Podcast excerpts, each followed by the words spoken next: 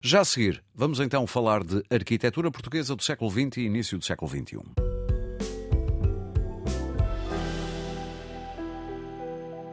E desde os estúdios do Porto já temos connosco o jornalista Valdemar Cruz. Valdemar, bom dia. Bom dia. Uh, Paisagens construídas, o passado e o presente da arquitetura portuguesa em 16 mais uma obras.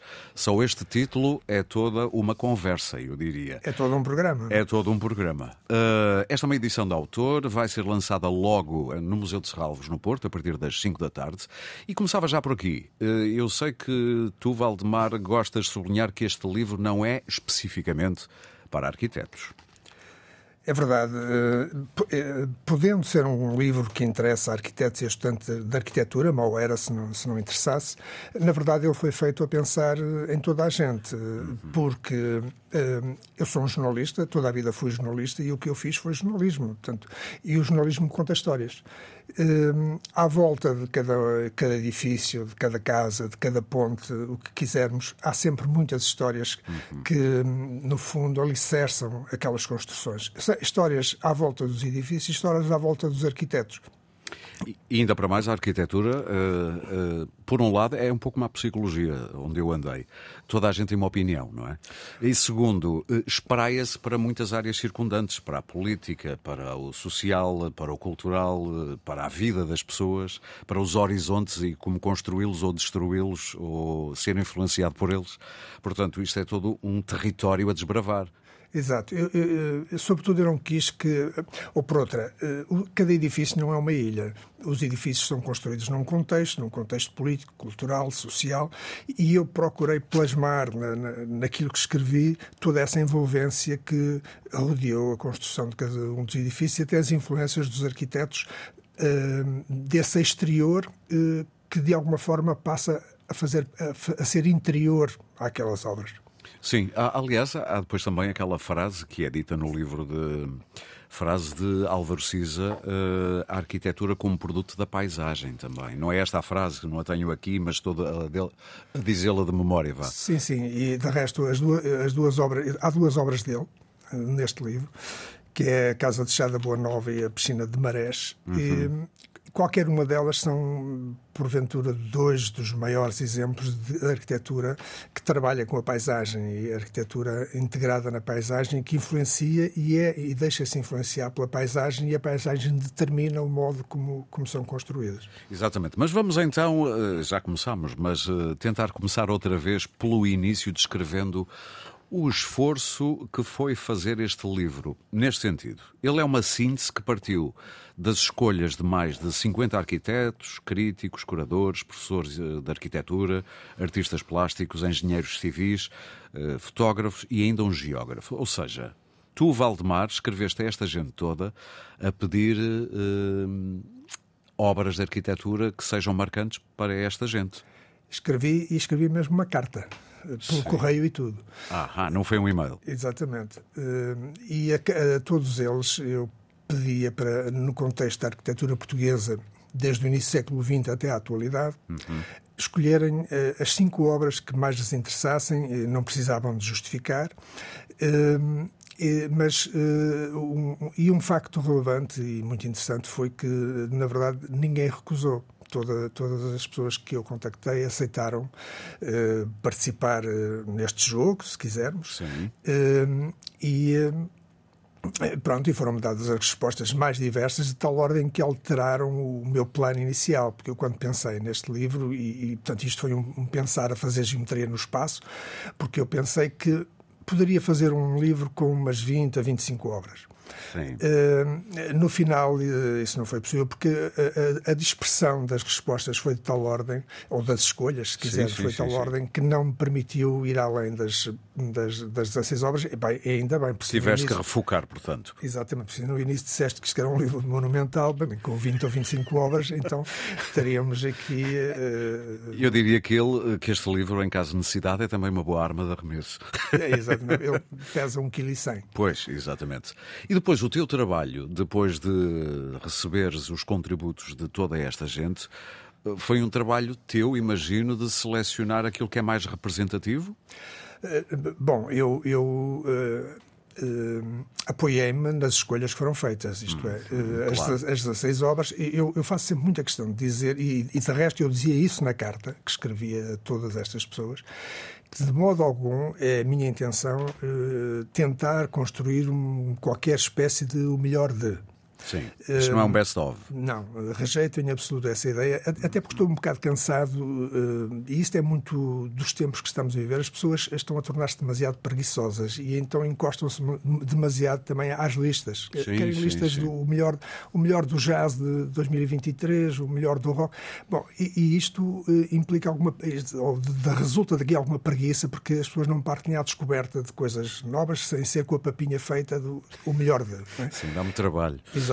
Bom, e então eu, eu, daí eu rejeitar em absoluto a ideia, porque isto, na verdade, é a escolha daquelas pessoas uh, naquele momento. Uh, eu não tenho a mais pequena dúvida que muitas destas pessoas, se fossem agora solicitadas. Poderiam dar... falar de outras coisas. Exatamente, como qualquer um de nós, uh, se for tentar reproduzir uma conversa, depois no dia seguinte claro. também já. Mas isto leva-me a, a, outra pergunta que é curioso. o simples facto de teres muitas escolhas quer dizer que nós temos eh, boa produção de muito boa arquitetura. Cruzando isto com um país tão pequeno, pouco populoso e com a quantidade de arquitetos premiados, alguns com das categorias mais altas nos prémios da arquitetura, o que é que isto nos diz ou te disse? Ah, isso confirma em absoluto uh, aquilo que é uma evidência. Nós temos uh, grandes uh, arquitetos e arquitetas. Mas por que tão poucas? Já agora, tocaste aí numa boa questão. Há muito poucas arquitetas minimamente conhecidas. Aliás, até diria que conhecidas assim da Vulgata, chamemos-lhe assim, hum. até não me lembro de nenhuma. pois. Bom, isso é verdade e, e reflete-se no livro. Há várias explicações e temos de ter em consideração alguns aspectos. Desde logo que a presença de mulheres eh, com, com, com, com relevo, com relevo eu refiro-me em termos de número, é? a presença sim. mais das mulheres na arquitetura é, é relativamente recente. É? Sim, sim. Eh, se considerarmos ainda que eh, na arquitetura, e agora é indiferente ser homem ou ser mulher, um arquiteto demora sempre bastante tempo a afirmar-se. Uh, isto começa a explicar alguma coisa, embora não explique tudo, porque eh, em condições normais a, a experiência que eu tenho é que as mulheres arquitetas têm sempre mais dificuldade de, de visibilidade e reconhecimento. Uh, eu tenho uh, usado uma figura que, não, que me parece ajustada, que é o equiparar às mulheres escritoras. As mulheres escritoras no século XIX e em grande parte do século XX viveram dramas terríveis de, de, afirmação e até de reconhecimento dos seus pares. Sim, sim. E porque colocava-lhes sempre esta questão ao escolher ou escolhes a, a, escrita ou a família, sendo que numa sociedade patriarcal como aquela em que viviam intensamente e de alguma forma ainda se continua a viver, a, a, tendência era para um, levá-las para a família. Há até uma história muito conhecida que já agora eu, que tem a ver com, com, com a música, que é um, a filha de Thomas Mann, nos seus 18 anos. Já agora Thomas Mann, o que escreveu, por exemplo, A Montanha Mágica e por aí fora. Grande sim. escritor. Ela ela teve um grande desgosto de amor e o pai, Thomas Mann, entendeu enviá-la a um psicólogo, um psiquiatra, enfim, da, da época que, uh, cujo diagnóstico foi. Uh, isto foi contado por ela, depois escreveu Sim. mais tarde, cujo diagnóstico foi: minha filha, tu tens de, uh, tens de decorar, e agora. e ela, ah, porque ela era música e queria muito continuar a, ser música. E ele disse: Mas tu tens, não podes ser. Não, ou, ou és música ou, ou, tratas da família, e tu tens de tratar da família. Claro. E ela revoltou-se imenso perguntando-lhe mas porquê é que o meu pai pode ser escritor e eu não posso ser música? Bom, transportando para a atualidade, portanto, o Sim. drama das mulheres arquitetas. E olha, já que estás a falar de música, eu trago aqui uma escolha tua, porque nós pedimos-te uma musiquinha que tivesse a ver de algum modo com arquitetura. Sim. E tu lembraste deste, desta verdadeira gema de 1970, salvo erro, do álbum Deja Vu, dos Crosby, Still, Nash and Young, Our hum. House. Vamos ouvir e já voltamos a conversar.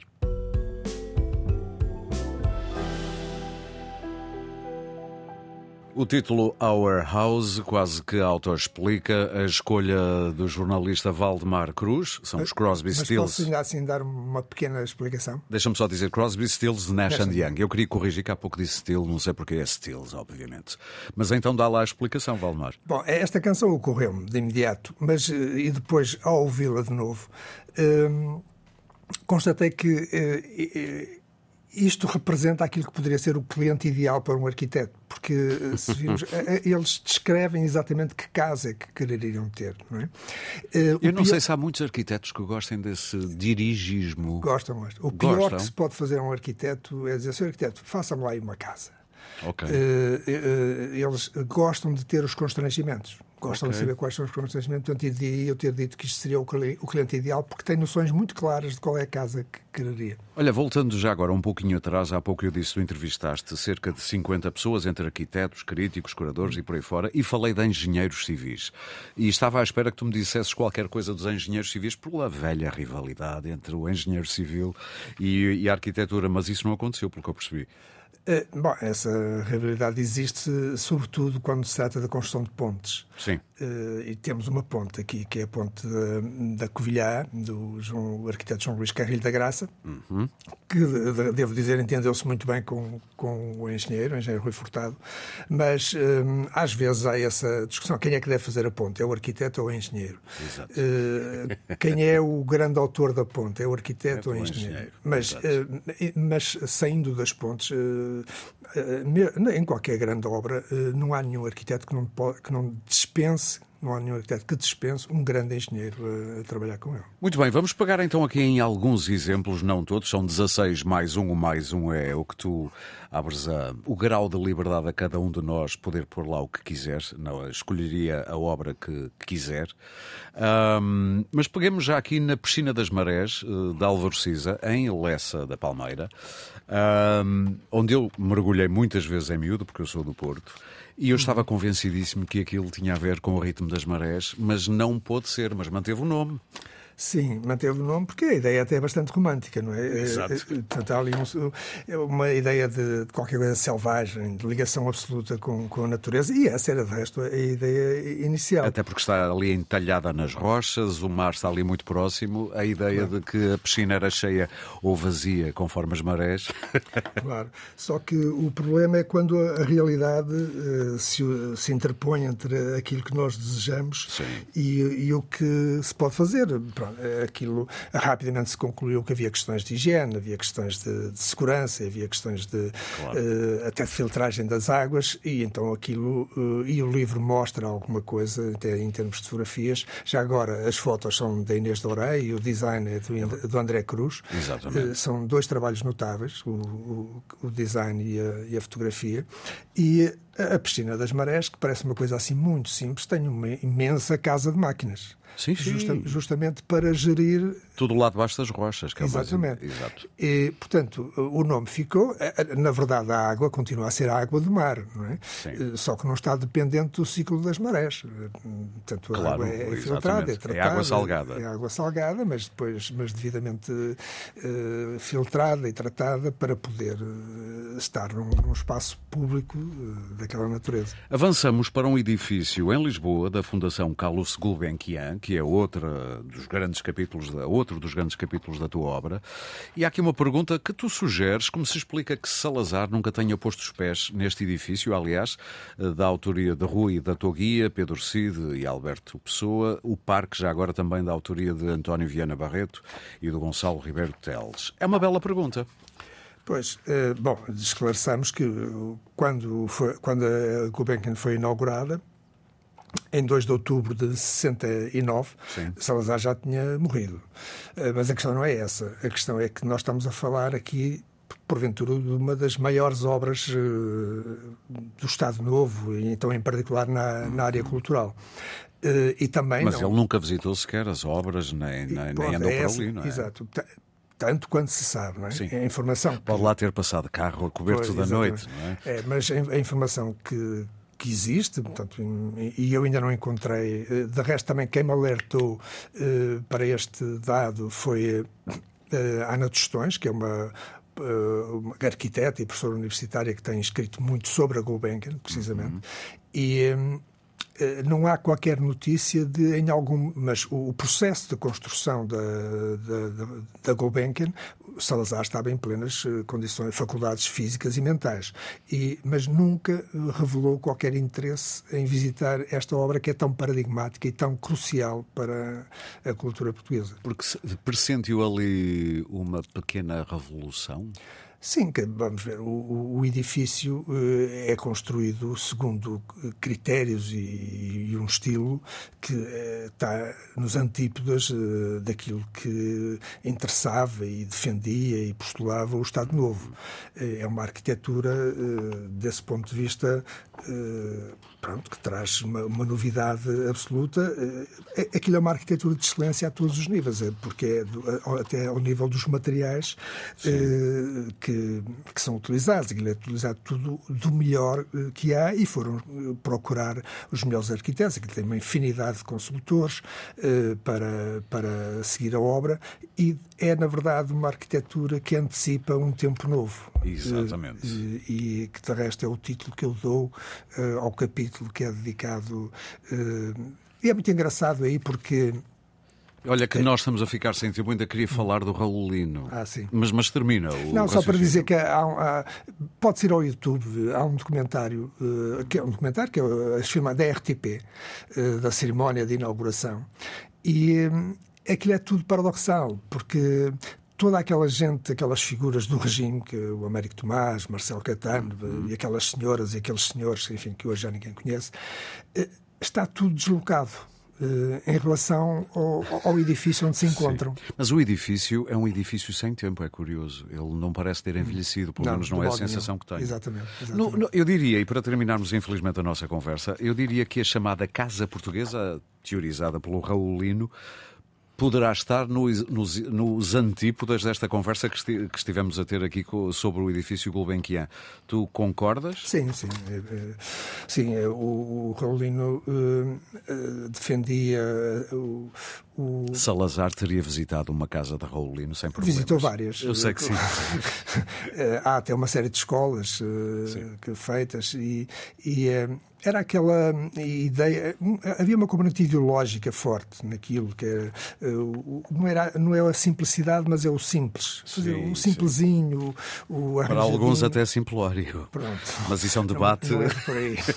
Não é por aí. Sim. E, e, e ele, pronto, foi foi visto, foi sempre muito visto como o, o arquiteto, o ideólogo da, da, arquitetura do regime, se bem que o, o arquiteto Cisa eh, tem uma frase que diz não há arquitetura fascista.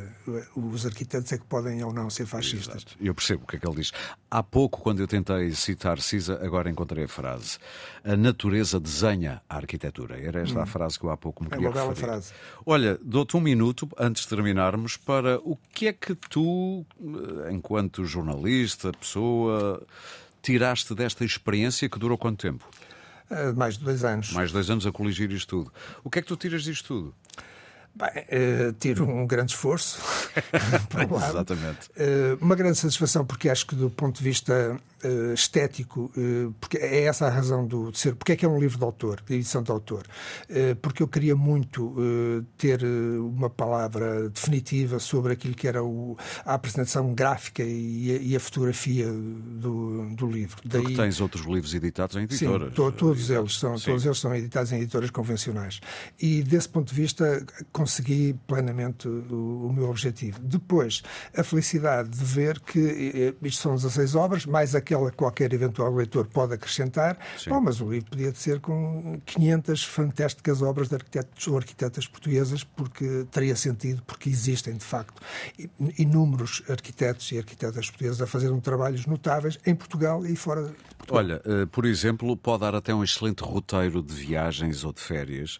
Eu, por exemplo, estou com muita vontade, já tinha, mas agora ainda fiquei mais depois de ter consultado esse capítulo, a barragem e complexo de Picotes. Extraordinário. Em Miranda do Douro e aquilo, exatamente, fiquei com essa ideia. Olha, Valdemar, muito obrigado por teres vindo até obrigado, ao Destacável. Já agora, se está no Porto ou ali por perto, vá mais logo a Serralves, ao Museu de Serralves. Vais lá estar tu e os teus convidados a apresentarem este livro às 5 da tarde. Exatamente. Eduardo Souto Moura, Camilo Rebelo e Graça Brandão.